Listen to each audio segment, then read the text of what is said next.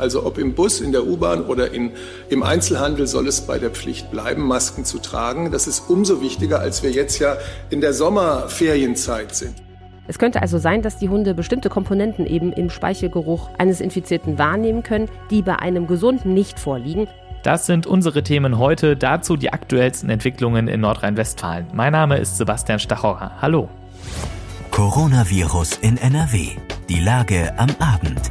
Ein Podcast-Spezial der Rheinischen Post. Täglich am Abend die wichtigsten Infos zur Corona-Krise in der Region. Das bekommt ihr bei uns. Dieser Podcast ist ein Spin-off des Aufwacher-Podcasts der Rheinischen Post.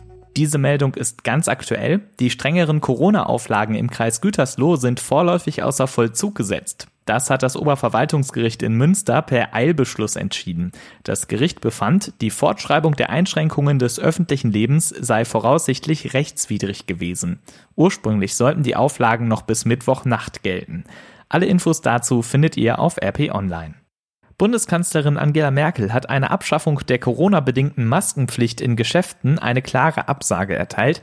Sie hat dabei breite Unterstützung aus anderen Parteien und aus den Ländern. Die Maske sei ein unverzichtbares Mittel, um die Infektionszahlen niedrig zu halten, sagte Regierungssprecher Steffen Seibert. Arne Beckmann berichtet für die Deutsche Presseagentur kurz dpa. Arne, es bleibt also bei der Maskenpflicht als Werkzeug im Kampf gegen Corona. Ja, und zwar genau in der Form, wie sie auch jetzt schon besteht. Also ob im Bus, in der U-Bahn oder in, im Einzelhandel soll es bei der Pflicht bleiben, Masken zu tragen. Das ist umso wichtiger, als wir jetzt ja in der Sommerferienzeit sind. Sagt Regierungssprecher Seibert. Die Sommerferien sind deshalb so kritisch, weil ja jetzt ordentlich Bewegung herrscht im Land. Die Menschen fahren in den Urlaub. Wegen Corona bleiben eben viele in Deutschland. Und so könnte das Virus auch wieder in die Gebiete hineingetragen werden, wo es im Moment nur wenig Fälle gibt. Dann können wir die Diskussion damit hoffentlich auch abhaken. Ein zweites Thema ist derzeit die Frage nach kostenlosen Corona-Tests. Was ist denn da der aktuelle Stand? Ja, da gibt es nach wie vor zwei Lager. Die eine Seite will die kostenlosen Tests unbedingt auf den Weg bringen. Bayern hat die Umsetzung ja auch schon angekündigt. Und Innenminister Horst Seehofer beispielsweise kann sich die kostenlosen Corona-Tests auch bundesweit vorstellen. Denn im Moment wissen wir immer noch nicht, wie das Infektionsgeschehen wirklich aussieht, hat er der Welt am Sonntag gesagt. Wer keine Symptome zeigt, wird ja oft auch nicht getestet. Das andere Lager besteht aus den Befürwortern von gezielten Tests und da gab es heute Zuwachs. Die CDU-Spitze hat sich hinter diese Strategie von Bundesgesundheitsminister Spahn gestellt. Vielen Dank, Arne Beckmann. Bei der Präsidiumssitzung der CDU heute ging es außerdem um die Gefahr einer möglichen zweiten Infektionswelle und den zu laxen Umgang mit dem Coronavirus. Aus Teilnehmerkreisen heißt es, mehrere Mitglieder der Parteispitze sagten heute im Präsidium, viele Urlauber würden sich so verhalten, als gäbe es Corona gar nicht mehr. Außerdem habe es großes Unverständnis gegeben, dass Fluggesellschaften einen zu geringen Abstand zwischen den Passagieren ermöglichten und die Regeln für das Tragen von Atemmasken uneinheitlich seien. Von einer unbefriedigenden Situation in Flugzeugen sei die Rede gewesen. Das richtige Näschen in der Corona-Krise, Diensthunde der Bundeswehr sollen das Erschnüffeln einer Corona-Infektion erlernen. Ob und wie das klappen kann, hört ihr gleich hier, aber vorher noch die aktuellen Meldungen. Das ist die Lage am Montag, dem 6. Juli 2020. In NRW gibt es laut Robert Koch Institut 44.064 bestätigte Fälle. Mindestens 1.689 Menschen sind in NRW an den Folgen einer Covid-19-Erkrankung gestorben. 40.020 Menschen wurden als genesen registriert. Immer die aktuellsten Zahlen und Nachrichten findet ihr in unserem Live-Blog auf RP Online. Und das hier sind die Neuigkeiten in Deutschland und NRW. Bis bei Tönnies in Reda-Wiedenbrück wieder geschlachtet wird, kann es noch etwas dauern. Der Gütersloher Landrat Sven-Georg Adenauer sagte dem WDR, das Hygienekonzept der Firma beantworte bei weitem nicht alle Fragen, die geklärt werden müssten. Um 10 Uhr hatten sich Vertreter der Bezirksregierung, des Kreises und der Stadt Reda-Wiedenbrück getroffen, um über das Konzept zu sprechen. Die Stadt hatte die Schließung des Betriebs bis zum 17. Juli verlängert. Tönnies kann einen Antrag stellen, dass diese Verfügung für einzelne Bereiche früher aufgehoben wird. Mit einem Ergebnis wird in Verhandlungskreisen erst in den nächsten Tagen gerechnet. Wird das Corona-Ferienprogramm in NRW zum Flop? Die Landesregierung in NRW hatte Mitte Juni kurzfristig ein Ferienprogramm für Schülerinnen und Schüler aufgesetzt. Die SPD-Opposition bezeichnet das schon jetzt als Flop. Laut einem Bericht der WAZ sind landesweit erst in 50 von 396 Kommunen Gelder beantragt worden, im Ruhrgebiet sogar nur in 5 von 53. Das Schulministerium rechnet jedoch, Zitat, mit vielen weiteren Anträgen für die zweite Ferienhälfte. 75 Millionen Euro stehen zur Verfügung. Geld, das in den Sommerferien nicht ausgegeben wird, steht für die Herbstferien zur Verfügung.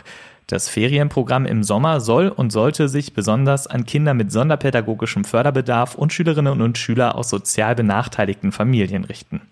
Auch das Geld zur Digitalisierung der Schulen wird nur schleppend abgerufen. Bis zum 3. Juni seien etwas mehr als 400.000 Euro angefragt worden. Zur Verfügung stehen insgesamt gut eine Milliarden Euro. Griechenland, Italien, Spanien. In immer mehr Länder dürfen Deutsche wieder einreisen, auch in die Türkei. Allerdings, solange die Bundesregierung eine Reisewarnung für ein Land ausgesprochen hat, etwa wie im Falle der Türkei, müssen Urlauber nach der Rückkehr in Quarantäne.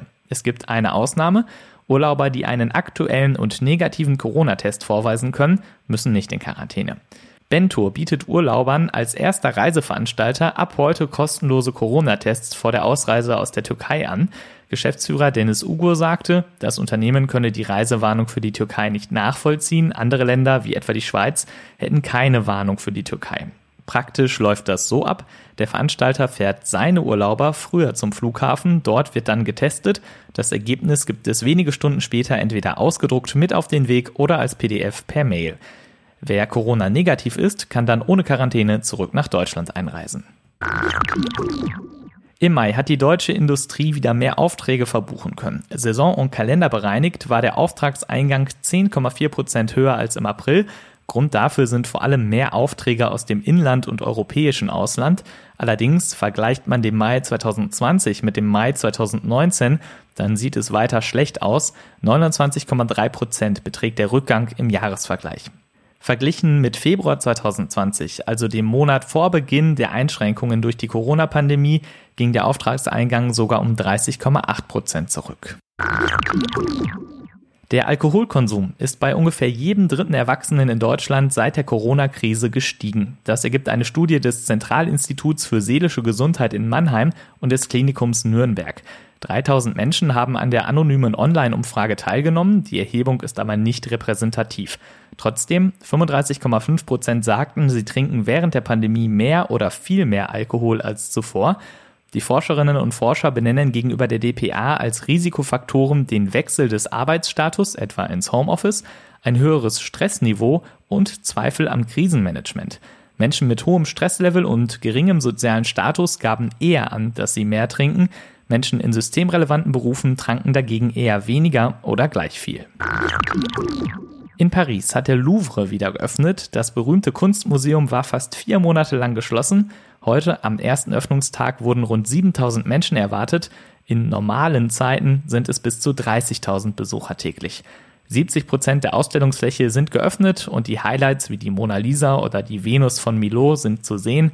Die Schließung war die längste seit dem Zweiten Weltkrieg. Ach so, die Mitarbeiterinnen und Mitarbeiter des Louvres applaudierten den ersten Besuchern. Das hat sich ja inzwischen so etabliert.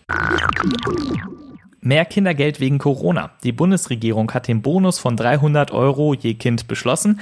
Jetzt steht auch fest, wann das Geld fließen soll und bis zu welchem Gehalt der volle Betrag ankommt.